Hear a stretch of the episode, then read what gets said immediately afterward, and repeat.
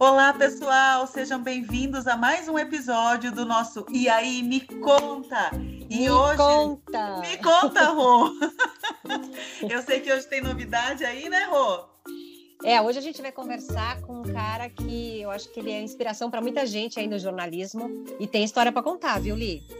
Ele Quem tem... que é o convidado de hoje, Rô? Eu acho que a hora que ele começar a falar, você já vai identificar, mas eu vou dar só uma prévia do que ele, é, do que ele faz aqui.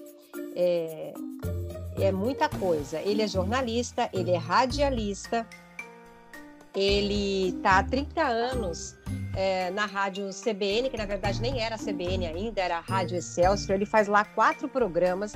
Ele faz audiobook, ele faz pra, é, narrações para Discovery e palestrante. Eu não sei mais, ele não sei como ele arruma tanto tempo para fazer as coisas que ele faz. Mas eu acho que você deve conhecer porque ele é o apresentador do, do Jornal da CBN, segunda edição, o Roberto Nonato está aqui com a gente hoje. É, Roberto, prazer em te conhecer aqui pelo nosso podcast, porque na verdade eu não conhecia você, porque as pessoas não têm o privilégio de te ver. Como a gente está fazendo uma é. gravação, que depois a gente separa o áudio, mas que a gente também tem o vídeo, é muito prazer em te conhecer. Seja bem-vindo ao nosso E aí Me Conta. Olá, Liege, Rosana, tudo bem com vocês? Obrigado pelo convite. É um prazer estar aqui para a gente falar um pouco da trajetória, da história, conversar sobre jornalismo, que é sempre algo empolgante, né? Principalmente para nós que somos jornalistas. a gente quase não gosta de falar, né? E contar Exato. história. E para podcast, exato. a voz ajuda bastante, hein, Liege? Não, Rosana, eu ia falar agora misericórdia, mas que voz é essa? Tá explicado por que ele tá todo esse tempo em rádio, grava audiobook, Discovery, é, Animal Planet, Mamma Mia, coisa pra Dedéu, Roberto. Você prefere que te chame de Roberto ou de Nonato? Como é que é? Como você preferir, não tem, não tem problema. No rádio todo mundo me chama de Donato e tal, mas pode me chamar de Roberto também, não tem é, problema. É, tem uma sonoridade boa. Acho que vou ficar no Donato, que nem teus coleguinhas, viu? Tá bom, pode, fica à vontade. Ô, Liege, uma curiosidade, o Nonato também ganhou esse, esse ano como melhor jornalista, né? Pelo prêmio APCA, não foi? Isso, foi referente ao ano de 2019, na verdade, a a celebração, a, a, entrega do troféu foi nesse ano de 2020, como o melhor apresentador de rádio jornalismo de rádio pela Associação Paulista dos Críticos de Artes, um prêmio que eu gosto muito, porque ele é dado por críticos, então são pessoas que obviamente acompanham o teu trabalho. É, ele não tem aquela votação aberta ao público, que muitas vezes você consegue angariar uma torcida, um fã-clube. Então, assim, o APCA eu considero um dos prêmios mais relevantes é, para as artes e foi um prazer enorme ter recebido referente a 2019 e eu fui lá nesse ano recebê-lo. Oh, parabéns, legal. parabéns, obrigado, Donato. Obrigado. Que espetáculo. E, poxa vida, que honra ter você aqui com a gente, de verdade. Imagina, muito, muito, muito, é muito bacana.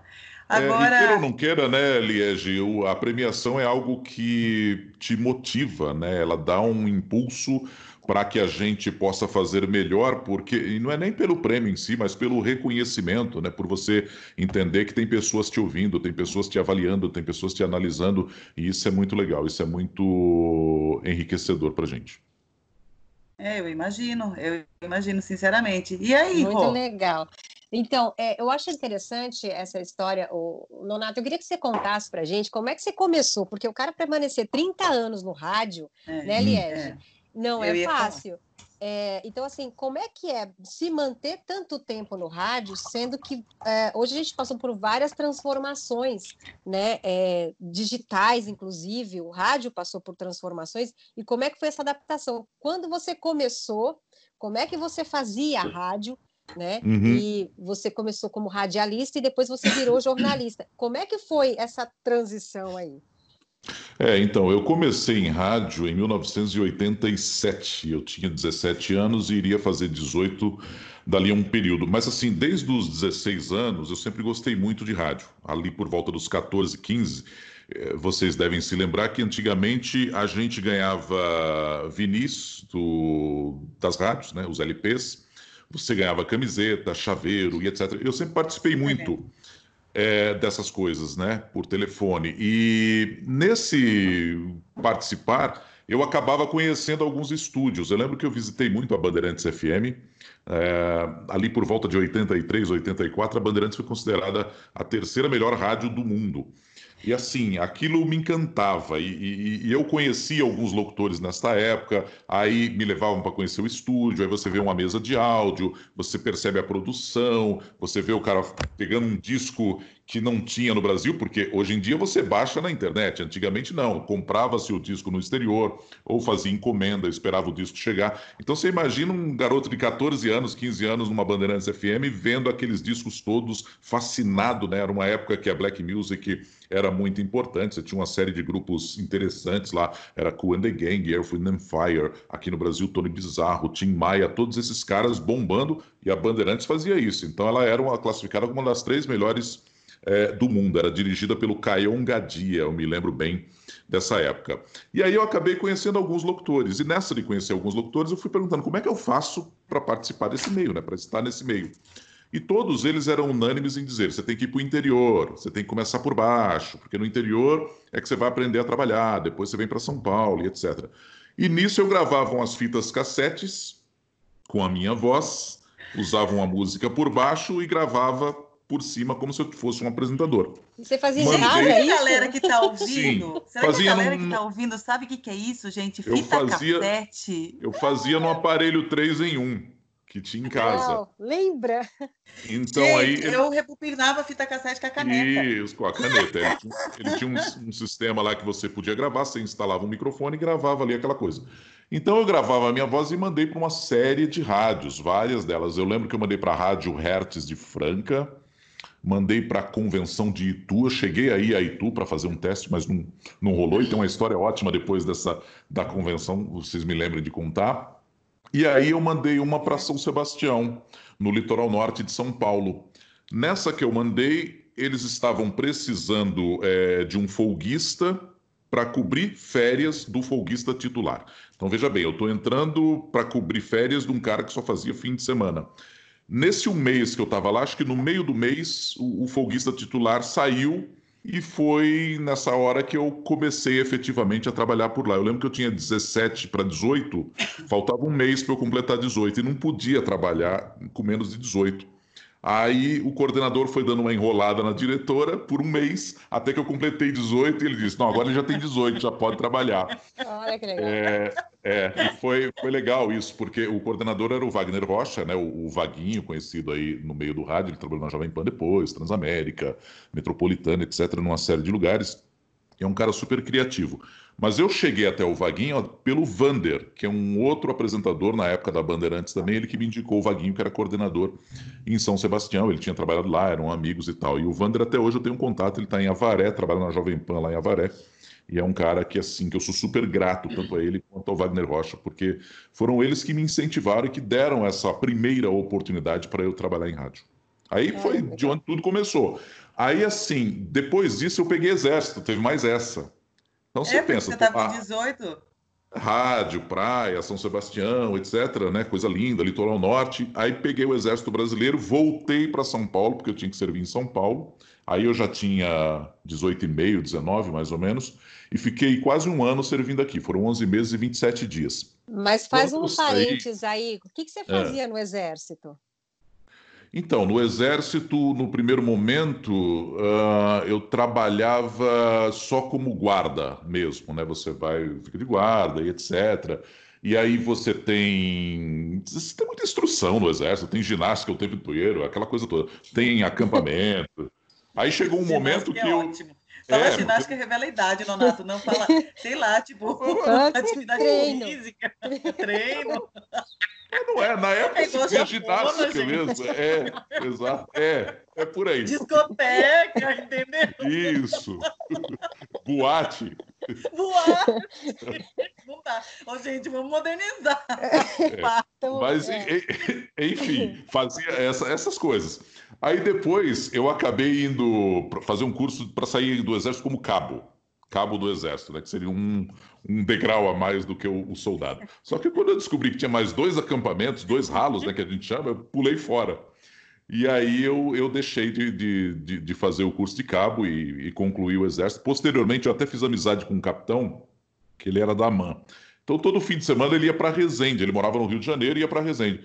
Aí ele falava: Ô, Nonato, vamos fazer o seguinte: toda quinta você vai e compra uma passagem para mim.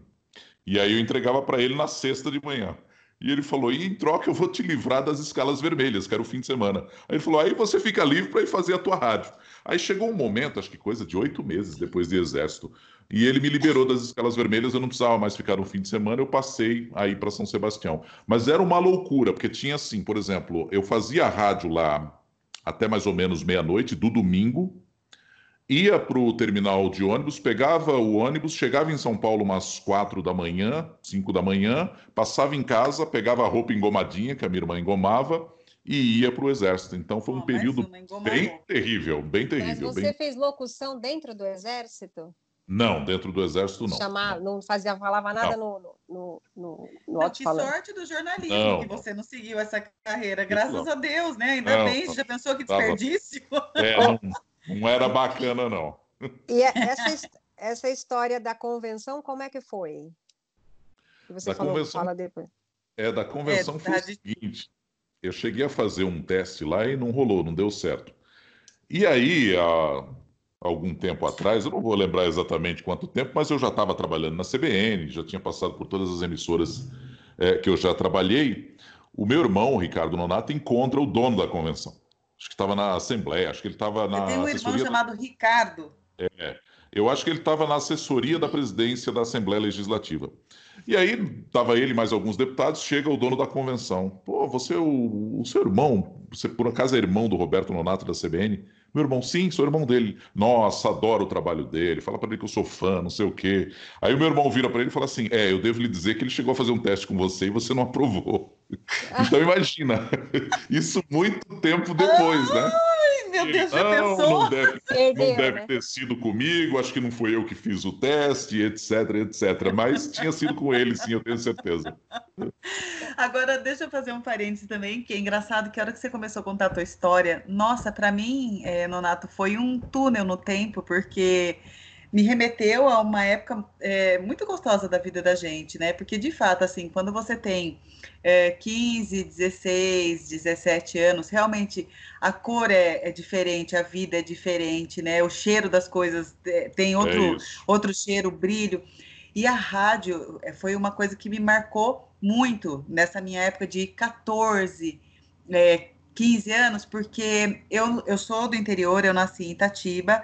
E depois viajei, morei em São Paulo, fiz o, eu tenho uma, um longo trajeto aí pelo mundo. Mas é, aqui em Itatiba, porque agora eu voltei a morar aqui, é, aqui no interior tinha uma rádio chamada Educadora FM. Tá. A educadora é do grupo Band. E, e assim, para mim a educadora era a melhor rádio que tinha. Eu acordava ouvindo a educadora, eu dormia é, escutando a educadora. E tinha, assim, esse lance dos prêmios para a gente ganhar. E o uhum. mais legal é que a gente podia ligar lá para pedir música. Sim. E era uma época que aqui tinha. É... Ai, gente, não era discoteca, vai, era. tinha era o clube, assim. tem o Era o night club. Era assim, era, assim, era discoteca. Era porque a boate, porque a, a, a, boate era mais chique, a discoteca era mais povão. Mas pode falar. É, gente. E aqui tinha, tem ainda, é um clube chamado Itatiba Esporte Clube. E uh, tinha sempre sábado à noite, tinha o que chamava, que olha que engraçado, chamava brincadeira. Então era época de Pet Shop Boys, de Midnight Oil, bombava Pink Floyd, essas coisas. Cara, e eu ficava alucinada. Eu anotava o nome das músicas. Aí, para eu poder escutar fora da brincadeira, eu ligava na educadora e pedia as músicas. Menino, quando você falou assim dessa época de Bandeirantes, não sei o quê, sabe quando veio o filminho, assim, voltou, fez um lá atrás, rebobinei a fita na mão? Agora, claro, sabe? Claro, claro, falei, claro, cara, entendo. Que coisa incrível, como marca. Agora, eu tenho uma reclamação para fazer para esses caras que falam em rádio, em rádio musical, que eles falavam sempre em cima da música, né? A gente é queria verdade, gravar é. a música limpinha, essa aí eu vou gravar. Então. Apertava, é, é. apertava o cara soltava então, mas, uma vinheta. Por que, mas, senhor? Porque assim, porque hoje nem tanto, mas nessa época a gente falava que isso era fazer a cabeça da música. Que era você falar, falar, falar e parar de falar na hora em que o, começa música. o intérprete começasse a cantar, exatamente. Então, todo mundo falava, vou fazer a cabeça da música, vou falar um monte de coisa. E era legal. Eu, eu, acho que você tinha mais informação, até por incrível que pareça, do que você tem hoje. Por exemplo, quando eu trabalhei na Antena 1 mais recentemente, é mais hora e Antena 1. É, nessa época, não. Você falava, você dava o nome do de quem compôs a música, de que disco que estava gravado, qual é era a banda. Mas, mas eu até entendo essa transformação, porque hoje você tem mais acesso a essa informação. E na época, não. Na época, o ouvinte não tinha como pesquisar numa internet, né? Então, quem estava em rádio é que procurava as informações. Então, como é que você que... procurava, né? Isso que era Revistas né? especializadas. Ah, não, revistas ler, especializadas. Tá a gente tinha várias revistas. Tinha Som Pop, tinha uma outra, acho que era Rolling Stone também tinha uma edição. Tinha Rolling Bis. Stone. Eram todas é, revistas que iam trazendo. E imagino que chegava bem atrasado aqui. Mas como o conteúdo musical também chegava atrasado, era novidade para todo mundo. Tanto a informação quanto o som, né? Ai, gente, que enriquecedor, porque, né, e, e é tão engraçado como os valores uh, são diferentes, porque uh, a gente falando, né, de rádio, quer dizer, olha, olha como é que você fazia pesquisa para poder fazer a cabeça de uma música, você lia, esperava a revista, pegava informação ali, e a rádio, por exemplo, foi uma, uh, marcou a minha vida, deve ter marcado a vida aí de milhares de pessoas, imagino eu, e hoje eu acho tudo tão diferente, né, assim, eu acho... Sim o rádio, é. eu não vejo mais ele. É, eu não sei, Roberto, é, isso é até uma coisa que você que está na rádio mesmo, é, eu não sei como é hoje, por exemplo. Tudo bem, eu escuto a CBN, né? Porque é, realmente é uhum. é onde eu tenho informação que para mim vale, né? Uhum. Então, assim, mas eu não sei hoje qual é a, a influência da rádio mais e o quanto a rádio hoje marca. É, o espaço da rádio nessa geração, é isso que eu acho que eu quero contextualizar. É, eu acho que ainda é muito importante. Eu li recentemente um artigo dizendo que nessa pandemia é, avaliou-se que as pessoas estão ouvindo muito mais rádio é, do que fora de pandemia, por exemplo. Né? Então, assim, há um, um, crescimento do meio jornalístico, principalmente nesse período de pandemia. E, e diante disso, o rádio também vai impulsionado. Então ele vai junto. Quando você chama atenção para a questão da, da, da, geração mais nova, você tem toda a razão. Acho que a grande vantagem é você ter o rádio sempre no carro. Porque, por exemplo, hoje eu recebo mensagem, por exemplo, de, de pessoas. Eu lembro que teve um cara que me escreveu, ele estava morando no Cairo, no Egito. E ele dizia: Poxa, Nonato, eu ouço você desde a época que eu ia para a faculdade. E, e, por que, que eu ouvi? Ele dizia, porque o meu pai ligava o rádio do carro na hora que a gente ia para a faculdade ou que a gente ia para o colégio. E ele falou que aquilo foi, de algum modo, é, educando catequizando a ouvir rádio jornalística. E ele continuou ouvindo a CBN, tanto que ele mora no Egito e ouve a CBN pelo aplicativo lá, por influência do pai dele. Então, assim, eu acho que de algum modo passa um pouco de geração para geração. Outro dia eu estava conversando com o Guga Chakra, que faz um programa comigo lá na CBN também, e ele dizia exatamente isso. Ele falou: Putz, eu te ouvia quando eu ia para a faculdade, porque meu pai ouvia no rádio do carro. Então, acho que você ter ainda essa força do rádio, principalmente é, no carro das pessoas, ainda faz com que você possa é, adquirir novos ouvintes, criar o hábito de ouvir rádio. Eu acho até que em casa as pessoas ouvem bem menos, mas entrou no carro, a primeira coisa que você faz é ligar a chave e normalmente, automaticamente, você liga o rádio junto. E aí você escolhe a sua emissora, se você quer ouvir música, se você quer ouvir notícias. Eu acho que você tem uma gama enorme é, é, de opções hoje. Hoje, muito mais do que na época que eu comecei. Interessante isso, né? Porque o Nossa, rádio também ele pode ser a pilha. Né? Então, assim, você lembra, eh, acho que você tinha um rádio a pilha na sua casa, você Sim. teve né? É, é. E aí, assim, quando teve aquele blackout, eu me lembro bem, eu estava na faculdade, quando teve aquele blackout, Sim. e aí o, o, o, que aconteceu? Tudo parou, televisão é. parou, tudo parou, menos o rádio. Menos o rádio, exatamente, exatamente. Então, assim, tudo ficou para. E o rádio continuou, porque todo mundo tinha acesso por onde? Pela pilha. Exato, né? ou até mesmo no rádio do carro. Você ia lá na sua. Eu, eu me lembro que eu recebi mensagens naquela época de pessoas que tinham ido para a garagem, ligado o, o rádio carro. do carro, para poder ouvir o que estava acontecendo, tentar entender, porque foi um blackout assim, do nada, de uma hora para outra, né? E ninguém sabia exatamente o que estava acontecendo. acontecendo. E, e a gente lembro... lá na rádio se desdobrando para descobrir informações. Ligava é, é, é em central é, de energia, ligava para Brasília para tentar saber se o Ministério tinha algum tipo de informação nesse sentido. Então, assim, o rádio foi o único veículo que continuou trabalhando. E assim, eu estou em São Paulo. Apagou as luzes, eu não estou sabendo o que aconteceu. Eu vou ligar o meu rádio a pilha, como a Rosana chamou a atenção. Ou eu vou no meu carro ligar é, é, para ver o que está acontecendo. Será que é só em São Paulo? Aí você descobre que não, que Rio de Janeiro também estava, que Brasília também estava. Aí você começa a ter uma noção das coisas. Nessa hora você não tinha televisão, você não tinha é, é o computador. computador. não tinha é. nada, né? Gente, que engraçado. E o rádio foi, foram, acabou sendo, nesse momento, os olhos da população. Sem né? Dúvida. Porque a, a gente dúvida. viu por meio do rádio, porque é, é, o que leva a luz mesmo, né? É. A, a, informação, a notícia. É, é, muito. E assim, hoje, é, qual a tua. Uma pergunta. Qual a tua percepção com relação ao podcast? Como é que você vê o podcast? Eu gosto muito e acho que assim, o podcast é uma maneira de você. Hum de algum modo, personalizar o conteúdo, né? Então, se eu quero saber é, algo sobre comunicação e jornalismo, eu vou lá no E aí Me Conta, que eu sei que sempre vai ter uma história interessante ali para ser abordada. Se eu quiser entender um pouco melhor de política internacional, eu vou acessar um conteúdo que fale de política internacional, ou que fale é, algum tipo de, de conteúdo que me interesse. Então, assim, eu acho que é um jeito da gente personalizar aquilo que o ouvinte vai poder acompanhar.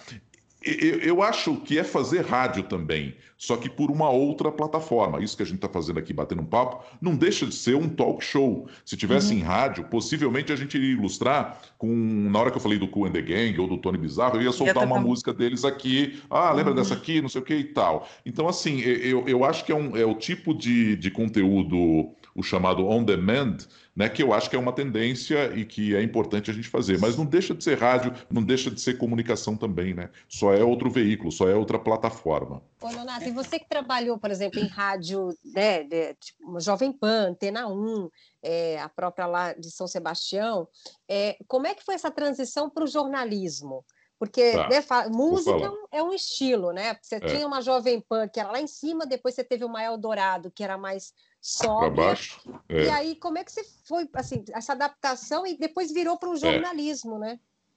Então, a história é a seguinte: depois que eu peguei exército lá, como eu estava contando, eu saí de, do exército, acho que foi num, numa sexta-feira ou numa quinta, não lembro.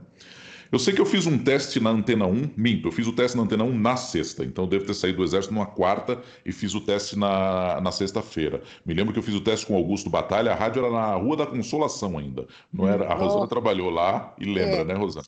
Tinha na Rua da Consolação e o, e o escritório ficava na Avenida Europa. E aí eu fiz o teste lá na Antena 1 e voltaria para São Sebastião uh, na quarta-feira da semana seguinte. É, só que aí, na segunda, o coordenador me liga e fala: Ó, oh, gostei do seu teste, você pode começar sábado aqui. Aí eu só liguei para São Sebastião para dizer: estou me desligando, porque eu arrumei um emprego aqui em São Paulo mesmo, como os meus pais moram aqui e tal. E aí eu fiquei aqui na Antena 1 é, a partir desse momento. Isso foi final de 89, início dos anos 90, alguma coisa assim. Logo depois, eu passei a fazer férias na TV Globo de chamada de cabine. Chamada de cabine era aquele. Vocês vão se lembrar que quando terminava, por exemplo, o show da Xuxa, que ela subia na nave, entrava um locutor. CY, CYB, não sei o que, não sei o que lá. Assista agora, jornal não sei das quantas. Aí ele falava, logo mais às duas da tarde, é, Rosana encontra Matt. Matt e Rosana é passam a tomar um café. É, o encontro da Rosana, hoje na sessão da tarde. Assista, seguir, tocando, sei lá. Então a gente fazia isso e era uma é, isso era chamada locução de cabine. Você fazia sempre no final é, dos programas é, de destaque da emissora. Aí eu cobri férias de três meses é, lá na TV Globo e aí depois eu fui para Excelsior. Aí eu fazia Antena 1 e Excelsior ao mesmo tempo. Só que a Excelsior nessa época era música e notícia, ela ainda não tinha o formato que é hoje da CBN. Então eu apresentava um programa de música e notícia Dali a um ano, ela virou é, Rádio CBN e só passou a trabalhar com jornalismo. Como eu estava fazendo a faculdade de jornalismo nessa época, eu estava no segundo ano, 91, comecei em 90, 91 estava no segundo ano.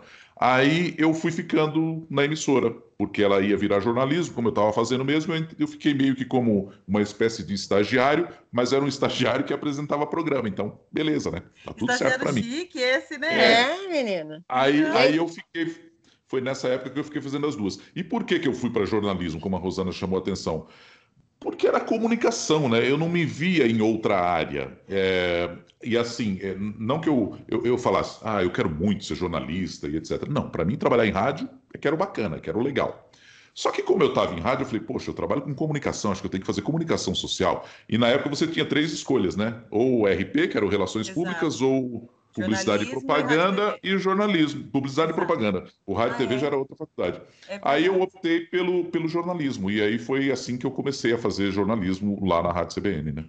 E olha que assim, é tão bacana transição. ver, bacana ver isso, né? Porque hoje na CBN você faz quatro programas. É, Três. Né? Três. Três. Quais os programas? Você faz o Jornal, Jornal da CBN. Da CBN segunda edição o Lado B da Bola, que é um programa de futebol internacional, e o Mundo em Meia Hora, que é um programa sobre os assuntos do mundo na semana. Ai, show de ah, bola. E esse, e esse mundo corporativo você também faz? Eventualmente. Quem faz ah, é o Milton, eu faço eventualmente. É. E às vezes é ele comenta futebol também. É, o que eu acho é. essa, essa, diversidade que você faz, eu, quem trabalha com o Nonato já sabe uma coisa, Liege, ele é um pouco híbrido que a gente fala. Né? Assim, é, por exemplo, se ele está conversando com você, e está entrevistando uma pessoa uh, no rádio ou está entrevistando três pessoas, ele consegue ter uma orelha para cada um. Isso, eu estou aqui respondendo e ouvindo vocês falando. Então, ele, ele consegue conversar e sem perder o fio da meada com nenhum. Como é que é isso? É uma habilidade tua? Como é que você faz isso? Porque eu, eu por exemplo, você, então. eu tenho que concentrar numa entrevista né? Não sei se você consegue conversar com duas pessoas, elas não estão se ouvindo, uhum. e, e aí você consegue responder a todas elas sem perder o fio da meada. Como é que funciona isso? Então, eu acho que isso é uma habilidade que você desenvolve lá atrás, porque eu me lembro que quando eu comecei a trabalhar em rádio, eu já procurava fazer isso. Eu sempre trabalhei com um fone é, na orelha e o outro fora da orelha, para que eu possa ouvir o entorno, para que eu possa saber o que está acontecendo, para não ficar alheio. Se eu estou aqui com um fone só com vocês com, completamente perdido do que está rolando, né? Então, muitas vezes na, na CBN mesmo, eu estou com um fone aqui e o outro fora. Eu trabalho com um fone pequenininho.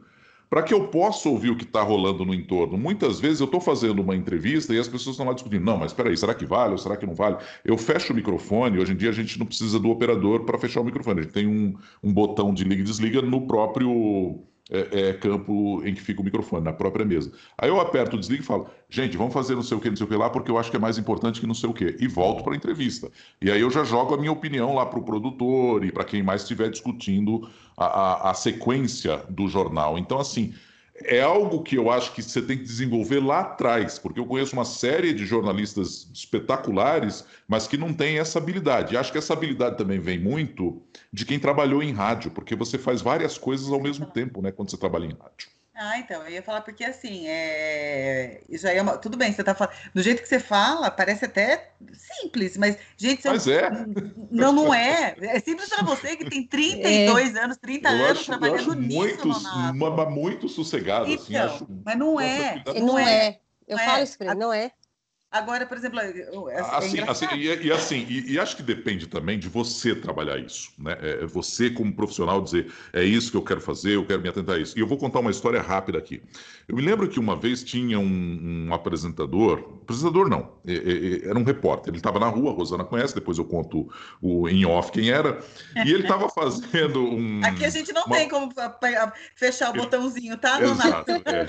Ele estava ele tava fazendo uma matéria e, e ele estava aqui entrevistando entrevistando o, o, dono dessa água. E ele, não, mas o senhor, eh, de onde o senhor conseguiu a fonte para obter essa água? Ah, eu consegui porque eu gostava de água, não sei o que, não sei o que lá. Aí ele fez umas duas ou três perguntas, aí ele volta e fala para o cara do estúdio: Você quer fazer alguma pergunta? Está na sua escuta. Aí o cara, de onde o senhor conseguiu essa fonte para pedir água? Aí esse repórter olha para o entrevistado, porque o entrevistado espantou-se, né? Falou, puta, repetindo a pergunta, né? Aí disse que esse repórter olhou e é para reforçar, é para reforçar. Só que nada, ele estava salvando a pele do cara que estava no estúdio e não estava prestando atenção na entrevista, né? Então, assim, eu acho que tem muito de você se dedicar a isso, de você prestar atenção no que você está tá trabalhando e está fazendo para não cometer esse tipo de gafe, né? Por exemplo. É claro que comigo também, também já aconteceu, mas eu acho que eu minimizo se eu conseguir ter essa, essa percepção de procurar prestar atenção no que está acontecendo no meu entorno e, e no que vocês estão falando, por exemplo. É, eu vou traçar um paralelo, um exemplo, porque eu sempre fui editora de texto em TV, né, Donato? E aí, assim, é muito engraçado porque você, é, com é. essa sua capacidade de dividir os uhum. sons e prestar atenção em várias coisas ao mesmo tempo. Na redação, para mim, eu durante quando eu comecei a é, trabalhar com edição, eu tive que desenvolver em mim também uma habilidade que agora eu sei que é, é, é uma habilidade, mas ali naquele momento para mim eu tinha que salvar minha pele mesmo, porque Entendi. era assim. Você imagina numa redação com 100 jornalistas e jornalista tudo louco que fala pelos cotovelos, ainda mais em TV. É. Imagina né, na Record. Você sempre acha que a matéria deles é a mais importante? Meu, é muito complicado. E aí era assim, olha, então você tinha as baias, né? É, com todos os editores sentados. Aí você tinha em volta da sala da redação todos os monitores de TV ligados. Então você estava, vamos pôr nessa época da Record, eu estava dentro da Record, então ficava os monitores na Band, na Globo, aí uhum. vinha as agências internacionais Reuters, France, France Press e tal. Aí do lado ficava a sala de escuta, do outro lado ficava o pessoal da pauta, do outro lado ficava a chefia, do outro lado. E era assim, telefone tocando que não parava, e eu tinha que escrever o off ou fazer a cabeça da matéria que eu estava editando. Sim. E eu não selecionasse os canais dentro da minha Sim, cabeça. Sim, é isso, é isso. Eu é não isso. consegui escrever o bendito é do off ou a cabeça da matéria que o apresentador ia chamar. Porque era tanta coisa na minha volta que eu tinha que fechar os áudios. Essa, essa analogia é muito boa. É como se você é. tivesse uma mesa de som na sua cabeça. Aí Exato. você fecha um canal e abre o outro. Exato. Exato. Porque é exatamente isso. Eu falava, meu, agora eu preciso ouvir. Aí você abre o canalzinho daqui e você fala, beleza, agora eu vou lá para a rádio escuta. Né? É. Daí você escutava lá o que estava acontecendo e a gente ficava curioso e ia lá para apurar, né? Então é, é muito doido isso, né? Quer dizer, você dentro da, da tua da, da, da rádio e eu dentro da TV, a Rô também na época de TV, você separa canal, não adianta. Sim, sem dúvida, o tempo inteiro, o tempo você inteiro focar, você faz isso. Né? É. Ô, Donato, tem uma curiosidade que eu tenho, por exemplo, quando cai, cai assim uma. Você que está com 30 anos lá, você acompanhou várias histórias de rádio. E assim, como assim como essa história que você contou da água, é, caiu uma, uma, uma história dentro da redação seja ela trágica ou não, como os acontecimentos do 11 de setembro. Queda, queda de avião. Enfim, uhum. essas coisas. Como é que vocês faziam para apurar antes da internet? Como é que era isso quando caía uma situação lá? Como é que vocês faziam isso e como que é feito hoje? Já que você tem toda a tecnologia à sua disposição, e você ainda tem o seu celular, você ainda tem a sua própria, as suas próprias fontes mas você uhum. no ar não podia ficar ligando para ninguém. Hoje você manda um WhatsApp, né? É, é, é. Mas como é que vocês faziam antes e, e, agora, né? Como é que é isso? Então, mas eu, eu acho que assim, é, basicamente hoje é, é, você tem um caminho mais facilitado, mais pavimentado, né? Porque antigamente é o que você disse, sei lá, tem informação de que caiu um avião. Aí você vai e você liga no aeroporto. Eu lembro que antigamente, por exemplo, a gente tinha setorista no aeroporto. Tinha uma pessoa que ficava no aeroporto para dizer, ah, o Congonhas está fechado, o Guarulhos está aberto e etc. E por aí vai. O Galeão hoje não funciona, só o Santos Dumont e por aí vai. E, e aí, com as tecnologias, hoje não há essa necessidade de você ter uma pessoa presencialmente lá. Mas assim, quando tinha uma dessas tragédias, qual era o caminho? Era ligar, por exemplo, a polícia para saber se tinha a informação daquela ocorrência, ou se era um problema é, com um avião, que, que alguém ligou dizendo que caiu um avião perto de casa ou em algum lugar do Brasil, você liga para a Infraero e procura descobrir onde está. Ou até mesmo se era na sua cidade, já mandava o repórter de carro para o local para checar. Isso, por exemplo, no nesse que tem aqui perto de São Paulo, Campo de Marte, por exemplo, se tinha algum problema lá, já despachava o repórter para lá. Então essa checagem ela era feita de um jeito é, um pouco mais artesanal, né, com as fontes que você tinha é mais presencial e com as fontes que você tinha à disposição sempre via telefone, normalmente via telefone. Hoje em dia não. Quando eu digo que o caminho está mais fácil, é porque acontece alguma coisa, alguém tira uma foto e manda para um jornalista, ele pode jogar num portal de notícias. E aí, quando você está na rádio, você olha, deixa eu ver se está no G1, se está no UOL, o que, que aconteceu. Ah, está aqui também. Deixa eu checar em cima disso. Então, assim, não que você dê a notícia porque o G1 está dando ou porque o UOL está dando, mas eu acho que o caminho da checagem ele é facilitado, porque você já tem uma exposição maior de um outro veículo de comunicação. É por isso que eu acho que antigamente você tinha mais furos, mais possibilidade é, de dar uma informação primeiro, e isso era super importante. Hoje em dia, não. Hoje em dia, eu acho que a, a informação está mais democratizada. todo mundo detém essa informação. Então você não tem mais essa ânsia de, ah, eu vou trazer aqui uma informação exclusiva. Ela é exclusiva se você for um jornalista investigativo. Se você for de geral, ela deixa de ser exclusiva, porque a partir do momento em que você está ouvindo a rádio que eu estou fazendo, e, e, sei lá, ocorreu uma enchente muito forte que alagou determinado bairro. Se você estiver me ouvindo, você vai ouvir essa informação daqui a 10 minutos, daqui a 15 minutos, ainda que ela tenha estado num portal primeiro, ou ainda que a outra rádio tenha dado a informação antes, mas você está me ouvindo, você vai continuar aqui. Então não tem mais essa necessidade de você dar esse furo, porque a informação está mais espalhada, ela está mais à mão de todo mundo. Posso fazer né? uma pergunta, aproveitando Pode. esse gancho que você está fazendo, te interrompendo, me perdoe, mas assim, eu acho que. Você não acha que com isso a gente acabou. É, é, a informação ela, ela, ela não tem mais tanta credibilidade no NATO. Eu não sei. É, então. Como é que você vê isso? Está é, tá, tá tudo espalhado, está tudo democrático, mas a credibilidade da informação? A credibilidade está nos veículos tradicionais. A uhum. credibilidade está nos veículos reconhecidamente que trabalham com jornalismo. Eu, eu, costumo dizer que eu acho que hoje o jornalista ele é mais um, uma espécie de, de, editor do que qualquer outra coisa. E o que é esse editor? É ele pegar lá as cinco informações que estão sendo divulgadas, onde quer que seja, e selecionar aquela que é mais importante para a audiência ou aquela que é mais importante é, é, é, para quem está acompanhando. Porque é, é, é, separar o que é informação falsa, o que é boato e etc. Então, acho que o papel do jornalista é até mais relevante nesse cenário. Eu não acho ruim que a informação esteja democratizada, não. Porque, por exemplo, hoje, é, qualquer coisa que aconteça, se alguém fotografar, por exemplo, um acidente, eles me mandam no WhatsApp lá da Rádio CBN. Eu vou dar uma olhada, nossa, o ouvinte aqui mandou uma mensagem, eu tenho um acidente uh, na Faria Lima. Aí já manda para o cara da escuta. Meu, dá uma checada com a CT se tem esse acidente, vamos apurar se morreu gente, etc. Então, assim, eles nos ajudam com isso. Então, é, é, o nosso papel é peneirar, é levar ao ar exatamente aquilo que é mais importante. Por isso que eu digo que hoje a gente está muito mais um, um, editor do que qualquer outra coisa, porque as informações estão aí. Cabe a gente direcionar qual que é a informação que é de interesse público ou não, entendeu? E você uhum. acha que, que teve, eh, teve relação entre a quantidade de fake news com a democratização da informação e com a não obrigatoriedade do, do diploma, diploma, de jornalista? Acho que a obrigatoriedade não. Eu acho que mais com as redes sociais, essa disseminação de fake news, né?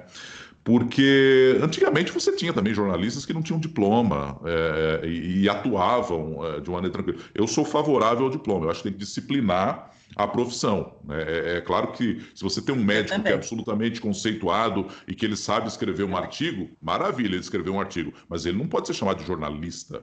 É, uhum. ele é médico. Super concordo. É, entendeu? Outra coisa, na faculdade de jornalismo você tem noções de ética, daquilo que você deve ou não fazer, coisa que o médico não tem. A ética dele é outra, a ética dele é com os pacientes dele, e etc. O protocolo dele é completamente diferente. Exato, não tem nada a ver com, com, com comunicação, com, com, com, jornalismo. Mas, assim, eu acho que o que faz com que a, a, as notícias falsas se propaguem hoje é a, a, internet, né? Que muitas vezes é um caminho sem lei. Você tem, por exemplo, algumas plataformas como Instagram, Facebook, o próprio Twitter, que eu acho que cuidam mais disso, até porque, como ela é pública, como ela é aberta, se eu observar você fazendo uma fake news, eu posso dizer, ô Twitter, e aí, ó, vai tomar providência ou não vai? E o Twitter normalmente vai invalidar essa informação, assim como fizeram, por exemplo, com o presidente é... Jair Bolsonaro no Instagram, exato, recentemente, exato. dizendo removemos o conteúdo porque o conteúdo não é verdadeiro. Agora, no WhatsApp, isso é impossível. É. Porque se recebo uma mensagem aqui é, é, é, de uma tia contando uma história mirabolante de que o chá de boldo resolve a Covid-19 e eu começo a disparar isso para um monte de gente, imagina como, como, é que você vai controlar essa informação falsa. É por isso que é importante a presença do jornalismo, é por isso que é importante o canal oficial de jornalismo, os veículos tradicionais. Eu lembrei da história do chá de boldo que eu fiz plantão no último fim de semana e tinha essa informação. Aí acionamos a equipe do Fato ou Fake, que é, um, é uma reunião né, do conglomerado Globo, CBN, Globo News, G1, TV Globo e etc. É, ela tem um grupo de jornalistas que atua na checagem dessas informações que proliferam. Uma delas é que o chá de boldo aliviava o Covid-19. Ah, gente, então, meu, tá tudo resolvido, que eu tenho um pé gigante aqui no quintal, entendeu? Vou começar a vender. Não, mas não tá não, porque é fake news. a exportar é. agora. não, você falou disso aí, né, da, dessa informação, é, eu lembrei daquelas aquela brincadeirinha, acho que não lembro se foi pelo Face, que tá chovendo aí, aqui tá chovendo, né? É isso. Então, assim, e, eu... e passa, né? É, é igual você, né? Então você veja, veja, veja a importância de você ter o jornalismo profissional hoje, a partir do momento em que essas informações vão, vão, vão sendo divulgadas. Eu sempre digo o seguinte: imagine que a gente tivesse uma imprensa é, que só traga as informações oficiais, só traga as informações que o governo quer. Possivelmente estava todo mundo tomando cloroquina por aí. Ainda bem que tem a imprensa para dizer, calma, o protocolo da cloroquina não é esse. Há estudos dizendo que ela não é tão eficaz assim. É claro que alguns médicos estão utilizando? Estão, mas isso é o médico que tem que decidir, não é o governo que tem que oficializar essa coisa. Então, acho que é super importante você ter esse veículo tradicional e que se ocupa de jornalismo, né? Nossa, que eu... bom conversar com um jornalista de verdade depois de, né, Rosana? Assim, a gente, de, né, a gente vê tanta coisa por aí, né? É, e assim, é, é, o que eu falo sempre para Rosana, sabe, Nonata? A gente acaba eu e a Rô, a gente conversando bastante, assim. E me preocupa muito. É, é uma, uma. Eu não, não, não tô falando uma geração nova ou velha, não importa, mas é. profissionais, né? Que, gente, é, que não tem mais cuidado, que não tem mais zelo, que não tem mais uh, respeito pela informação de verdade, né, pela checagem, pela, pela, é, pela preservação da informação, né, pela coerência, entende? Nossa, então fazia tanto tempo que a é. gente não, não assim, é, eu acho que tudo isso que você falou é a nossa essência. Nossa, Sem dúvida. Isso está na nossa Sem essência. E, se não, não está, deveria estar na essência de quem é, é jornalista. E, né? e, Porque... não é, é eu, eu, aprendi uma coisa com uma diretora minha, Marisa Tavares, que ela dizia o seguinte: o jornalista ele nunca pode ter o olhar comum, ele tem que ter um olhar estrangeiro. Ele é. tem que estar sempre indignado. Por mais que a violência seja muito grande em determinado ponto do país, você tem que sempre se indignar a partir do momento em que você vê a morte de uma pessoa inocente. Não importa se morreram 50 e aquela é apenas uma delas. Né? Então ela dizia, ela dizia exatamente isso. Acho que o jornalista tem que estar sempre indignado. Tem umas frases né, que são construídas no jornalismo, tem uma outra que acho que é do Milor, que ele diz: jornalismo é oposição, o resto é secos e molhados. Essa eu já não concordo, porque não dá para você ser oposição sempre, né? Se alguém faz uma coisa boa, você tem que dizer, não, isso é bacana. Então, assim, esse papo de que é sempre oposição, não, também não. É, o radicalismo também eu acho que não vale. Eu acho que essa, eu não é, gosto dessa frase, tem muito é jornalista né? que gosta, mas eu não gosto. É. É. Eu acho que ele, o, Nonato tem uma coisa interessante que é assim, é, a, a Liege falou para mim assim, você pode ser o que você quiser, você pode falar de várias coisas, você tem um leque muito grande, né, Nonato? Você fala de, de, de música, você fala hum. de política, você fala de é, é, de relações internacionais. Eu queria que você contasse até aqui para a Liege, não sei se a gente tem tempo aí, Liege, é, mas é interessante que ele foi convidado pelo governo de Israel para fazer o quê lá, o Nonato, em Israel? Na verdade, o primeiro convite veio em 2011, é, começo de 2011. A, a, Federação Israelita de São Paulo e o American Jewish Committee, que é o Comitê Judaico Americano, uhum. eles convidaram alguns jornalistas é, do Brasil para uma semana conhecendo Israel. E a gente também ia para alguns cenários é, da Palestina. Eles queriam mostrar um pouco ah. é, é, como era a situação em Israel e para a gente conhecer o país de um modo geral. E aí eles foram falar com essa diretora, com a Marisa. E, na época, eu tinha, eu tinha me formado em relações internacionais, tinha feito após em relações internacionais. A Marisa sabia disso e ela falou: Ó, já que você fez RI, e o meu trabalho, olha a sorte, tinha sido o surgimento do homem-bomba na Palestina. Por que, que tem homem-bomba na Palestina? E assim, era um convite para ir conhecer a Palestina e Israel. Para mim foi um prato cheio, né? Aí eu fui, passei uma semana lá conhecendo alguns locais.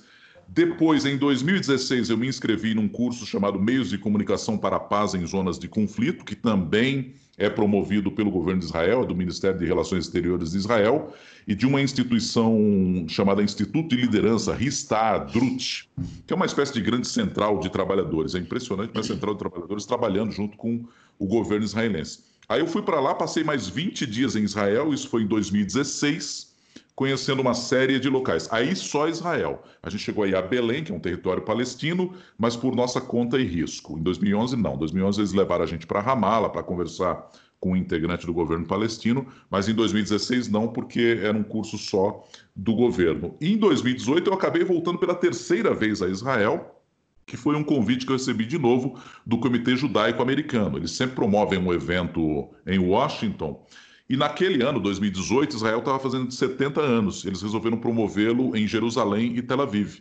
Aí eu tive um almoço aqui em São Paulo que eles queriam as minhas impressões de Israel. Aí eu comentei e, e, e, no final eu fiz uma brincadeira. Eu falei assim: escuta, mas e quando é que eu vou voltar a Israel? Aí eles. Temos um evento esse ano, você já está convidado. Eu falei, ah, que bom. Aí fui eu e mais um, um menino do valor, o Humberto Sacomandi, e, e, foi bem interessante, porque nós conhecemos jornalistas do Equador, da Argentina, tinha gente da Índia, tinha jornalista alemã, tinha um rapaz que era do corpo diplomático da Lituânia. Então foi uma experiência muito boa, de muita troca de ideias com essas pessoas lá em Israel também. Então acabei indo três vezes para Israel. Mas a primeira graças a Marisa e, e, graças às relações internacionais, é claro. Que ótimo isso, né? E é bom se tornar um, acho que é essa referência, é, acho que é um recado que fica para essa geração que está chegando de jornalistas, né? Como se tornar uma referência é, para no meio fazer um bom jornalismo, né? fazer um, um bom, bom jornalismo, jornalismo né? É, para fazer diferença, acho... porque eu acho que a gente tem que fazer diferença. A gente não veio, não pode passar sem fazer diferença Batido. na vida de alguém, gente. É, e como a Rosana disse, é, eu acho que eu tenho essa capacidade de, de, de, conseguir transitar por vários assuntos. Alguns eu gosto mais, que é o caso é, dos conflitos internacionais, de terrorismo e etc. É, é, e, e, assim, o futebol internacional é outra coisa que eu, que eu também gosto de fazer, gosto de acompanhar. Música, por eu ter vivido muito tempo com música. Mas acho que o fundamental é a gente estar sempre antenado, né? A nova geração tem que ler mais. Às vezes eu vejo estagiário chegar na rádio, parece funcionário público. O cidadão entra lá 8 da manhã, aí deu o horário dele ali, duas da tarde, três da tarde, ele pega, vai embora, esquece o fone de ouvido, ele nunca mais vai ouvir a rádio, só no dia seguinte. Isso aconteceu comigo, uma vez eu estava fazendo um plantão, tinha ocorrido um problema sério é, é, em outro estado, e a produção chegou, uma, uma produtora nova, e, e, eu falei assim: abrimos com o acidente em tal estado, né? Que acidente? Falei, como assim você não viu? Tá na página dos portais. Aí ela, ah, eu não vi porque eu acordei em cima da hora, estava vindo para cá. Gente, celular hoje é só abrir o celular que você vai ter todas as informações ali, né? Nossa, né? E aí eu estava explicando exatamente para essa pessoa, eu falei assim, ó, oh, você é jornalista, você é jornalista quase 24 horas por dia. É claro que você tem os seus momentos de relax, de lazer com a sua família, é, de viagens e etc. Mas, meu, tá vindo por um plantão, se prepara, dá uma passadinha é de olho o mínimo, pais, né? ouve uma rádio, vê uma televisão, para você não chegar completamente vendido, completamente desprevenido, né? Então, o, o, que eu percebo é muito isso, é uma, é uma geração que, assim, que domina a, a, a tecnologia, que sabe muito desse cenário tecnológico, mas ainda falta um pouco mais de aprofundar os temas, falta leitura, falta conteúdo, falta é, ser mais humilde para ouvir a observação é, é, de um trabalhador mais velho, de um cara que Ai, tem já cabeça branca. Eu acho Ai. que falta um pouco isso. Eles são muito afoitos e acham que dominam tudo, né? E nem sempre é assim. É claro que tecnologicamente é super importante. Você vai entrar de onde você estiver mas às vezes você precisa da experiência para avaliar o cenário, né? para saber se aquilo é mesmo importante, para saber se você não está sendo induzido ao erro pela tua fonte, etc. Né? Ai, que delícia! E é, é, isso é muito bom, porque é Parece é grande. é, assim, é, é, difícil hoje você Nossa, encontrar alguém que fala. Agora. É, não, é difícil você encontrar alguém que fala que exatamente o que você pensa, né? E quando você encontra isso, há uma, uma empatia total, né? Você fala assim, gente, eu não estou errada, né? É, porque é, e às vezes eu tenho a eu sensação não tô na contramão de que eu tô do mundo. É, Rô, e é exatamente isso. Às vezes eu tenho a sensação, porque Nonato, é, não sei se a Rô comentou com você, mas eu trabalho, eu tenho uma agência de comunicação. Então, uhum. assim, a questão que pega muito para mim, que às vezes é um, um, contraponto. Eu trabalho com redes sociais, mas eu trabalho com empresas muito da tua área, e de RI. É, trabalho com, é, com câmbio e trabalho com comércio exterior. Então, assim, é... então eu fico conectada nas redes sociais, levando conteúdo para essas empresas. Só que a gente está acostumado a trabalhar com conteúdo relevante, a gente está acostumado a trabalhar com informação de qualidade. Então, você vai lá, você checa, não sei o quê. Posso não dominar as tecnologias, posso não dominar as tecnologias, uh, ninguém, assim, sabe, profundamente, mas a gente consegue fazer um conteúdo, um texto claro. de qualidade, sabe? Então, eu acho que a diferença hoje é, desse trabalho que eu tento é, desenvolver dentro da minha empresa é justamente nesse sentido. E aí é que vem a diferença, né? Então, tem, ao mesmo tempo que tem uma pessoa que cuida, por exemplo, de uma ferramenta que a gente usa para fazer o disparo de e-mail marketing e para fazer, por exemplo, o inbound marketing, é um moço super novinho uhum. que manja pra caramba da tecnologia. Só que o conteúdo do e-mail eu faço. Claro. Entendeu? Por claro. exemplo. Então, é, esse é um, é um lado. Então, é, eu concordo plenamente com isso. A gente falta para essa moçada é, o conteúdo, acho mesmo que falta que felizmente para a gente. E, e assim, gente e, assim e, acho, que, acho que é importante, Liege, a gente dizer o seguinte: que a gente não está generalizando, né? A nova não, geração não. tem pessoas espetaculares também e, e, que, de um modo geral, são aprofundadas e já estão efetivamente com esse conteúdo, é, é, se não inteiro, mas, mas é dentro, exceção, dentro né? do período que eles viveram, né? E, que é absolutamente natural. É, mas, é, mas eu também acho que é exceção, eu acho que a grande maioria não. É. É isso que me assusta um pouco, sabe? Às vezes eu, por exemplo, é, eu ando pela Paulista, eu vejo essa moçada andando de cabeça baixa com o celular na mão, tic, tic, tic, tic, tic, tic. É, entendeu? E aí eu vejo, olhando no celular, meu, eles não sabem nem para onde eles estão andando, eles não conseguem olhar para o lado e olhar para o MASP, eles não conseguem olhar é, o Parque Trianon, eles não conseguem olhar para as árvores. Parece uma, uma besteira isso, mas não é. Não é. É, é a percepção. Vezes, é a percepção. É, é. Eu acho que, sabe, é você escutar o tudo, é um fone no ouvido e o outro uh -huh. sem. Eu claro. acho que a gente tem que ter é um, um, olho no celular, mas o olho ao redor. Exato. A gente tem que ter uma mente aberta. um fone meu agora, gente. Para poder entrar na conectividade. Já, já te saquei. Mas é muito isso, eu também, eu também concordo. Você tem que sentir o, o cheiro da rua, saber o que está rolando, né? Não, não dá para ficar dali alienado, você tira não. história, dali você tira é. história, dali você vê as pessoas, e... você estuda o comportamento humano. Eu fiz um MBA que é tendência de mercado, então é, a gente trabalhava com, uma, com uma, um exercício que era prever, é, porque a tendência é o que está 20 anos para frente, é diferente de moda, que a moda passa, né? Ela é efêmera. Agora, ela, ela é passageira. E a, a, a, tendência não, a tendência é um negócio que vem, que fica, só que a gente tinha um exercício que você previu que era 20 anos para frente. Então, assim, esse exercício realmente de você olhar, ver o comportamento humano, de você olhar para as pessoas, o comportamento vai dizer para você o que, que é a tendência. Então, você, você tem que olhar as pessoas, você tem que olhar ao teu redor, você tem que entender as e, coisas, e, onde e, você está. E ao mesmo tempo, e ao mesmo tempo, eu acho que faz parte também do aprendizado, né? Assim, é, é, eles vão, de algum modo, adquirindo mais essa malemolência, esse ponto de observação é, do todo com o passar do tempo. Né? Acho, que é, acho que é natural, acho que é um aprendizado. Nós, lá atrás, possivelmente também erramos e, e possivelmente é. talvez tenhamos sido arrogante, achado que sabíamos tudo e, e, de repente você descobre dali a pouco que não sabe tanto assim, né? ou que sabe muito pouco, enfim. Então, eu acho que faz parte também é, de um aprendizado. Olha que engraçado. Que... Yeah. Fala. Desculpa, fala, fala. Não, pode falar.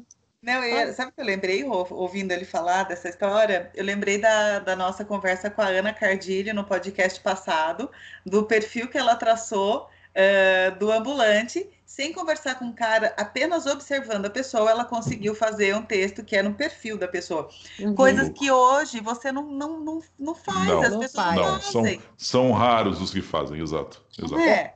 Uma, uma, coisa que eu acho interessante que é o que permeia a pessoa, né? Que nem até ela citou a Ana Cardillo, é que ela, ela disse que ela era uma é, inocente produtiva. Ousada. É, é, é, é ousada. Então, eu, é, eu, queria dizer assim, o que, que permeou a sua carreira? Porque eu tenho uma curiosidade, Liege. O Nonato, ele nasceu no interior de São Paulo, em Tarabai, né? É, cidade. perto do Presidente Prudente. É, Aliás, fez uma cara esquisita lá. Fala Prudente, ela já fica. Opa, tá. É, então, porque. Carabai você não conhece. É. Não, não, não. É uma não. cidade bem pequenininha, né? Então, assim. É, é, deve ter umas 7 mil pessoas hoje. É, no interior do interior, assim, né? Então, e assim, ele veio a conhecer geladeira com 7 anos de idade. Uhum. Que ele não conhecia. E aí você chegar onde você chegou agora, o que, que você acha que você olhando para trás e vendo aquele garoto que é, não conhecia geladeira e aonde você chegou hoje, três vezes em Israel, 30 anos de rádio, você olhando para trás, o que, que permeou a sua carreira para você chegar até onde você chegou até agora? Eu acho que o primeiro grande start foi, por exemplo, você falou que tinha rádio a pilha em casa, e efetivamente tinha. É tentar descobrir é, como é que aqueles homenzinhos entravam dentro do rádio, entendeu? Aquilo despertava muita curiosidade. Aí depois eu chego aqui, aí eu teve aquela história de adolescente de ganhar prêmio em rádio, etc. E aquilo foi cativando. E eu me lembro que eu prestava muita atenção é, nos locutores que tinham vozes que eu achava bonitas, entendeu? Como que eles apresentavam uma música. Se você deixar até hoje, eu lembro de algumas apresentações de música, por exemplo, de um César Filho, de um Otávio Sesc Júnior, do Bob Floriano, que eram os caras que faziam o FM na época que eu era adolescente, entendeu? Então eu vou lembrar como eles apresentavam um Serginho Café da Vida e etc. Então isso tudo foi fazendo com que eu me apaixonasse por rádio. E aí, quando você fala o, o que é que permeou, essa vontade de estar trabalhando naquele veículo, de mexer com comunicação, é, é, é, de falar mais, entendeu? E acho que até hoje, aí eu decido fazer relações internacionais, por exemplo, é, é depois do jornalismo. É, vem muito de curiosidade, de tentar entender é, o que é que está rolando no mundo, porque eu acho que se a gente não entender o mundo, a gente não entende também o, o nosso cenário ali. Acho que o nosso cenário você já vivencia e o mundo não. Então acho que assim, o que permeia e muito é a curiosidade, é sempre estar tá buscando o porquê das coisas, né? Por que, que, que Israel tem essa disputa com, com palestinos ou palestinos têm essa disputa com Israel? Por que é que determinado país da África fala francês, o outro fala português, tem um outro que fala inglês? Então essas coisas é, é, é fazem com que eu busque aprender. Então acho que o que permeia é a curiosidade é, é buscar conhecimento, é ir atrás daquilo que está muito além do teu mundo, do teu pequeno lugar. No caso, Tarabai. muito bom, muito bom. Olha, gente, acho que é, a gente, por incrível que pareça, é, a gente está 56 minutos praticamente conversando e eu vou Uau. dizer que foi uma das, é, das melhores aulas que eu tive. Olha, o Nonato, foi uma foi uma Poxa, honra. Obrigado. Olha, gratidão. Ah, eu, já, eu já atuei como professor também. Eu dei aula ah, no tá Senac. Na disciplina. Ah, não vou lembrar o nome. Gestão tá da comunicação, é isso. Aí eu tá dei aula voltada para a rádio. Porque, olha, realmente eu me senti. Nossa, é, quase numa cadeira da, da faculdade, assim, porque a gente deu uma volta é, muito significativa em vários assuntos e eu acho que eu tenho certeza, Rosana, que esse vai ser um dos melhores podcasts que a gente já fez. É, eu também. Algo aqui no meu coraçãozinho é, ah, diz que, que, esse, vai, esse vai ficar gravado eu tenho certeza que a gente vai voltar, vai ouvir, vai voltar, vai ouvir. E eu acho que vai servir de referência para muita, muita, muita, muita, muita gente, sabe?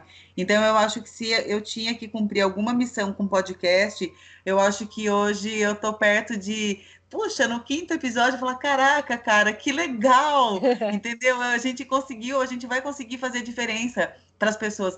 Obrigada por ter convidado essa pérola do, do, do Roberto Donato é, para participar com a gente do, do podcast. Pelo prazer de te conhecer, Roberto, de verdade, assim, e por toda essa experiência que você narrou aqui para nós.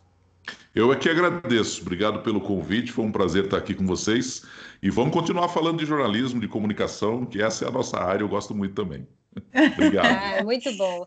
E obrigada, obrigada. obrigada pela aula. É sempre bom, né? Porque a gente sempre aprende coisa nova, né?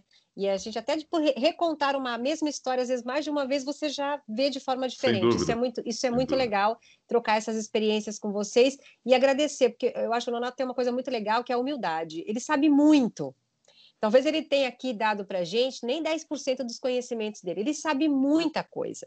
E aí ele, ele às vezes não se cansa de explicar aquilo.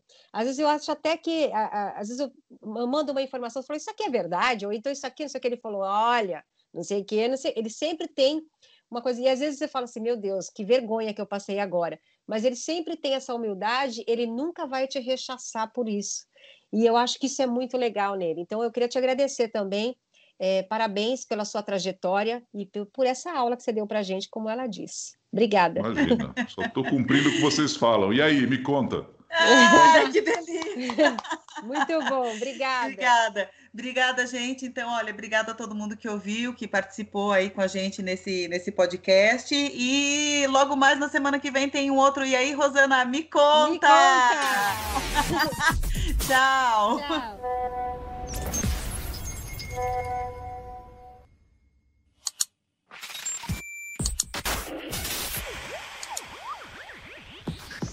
aí, me conta!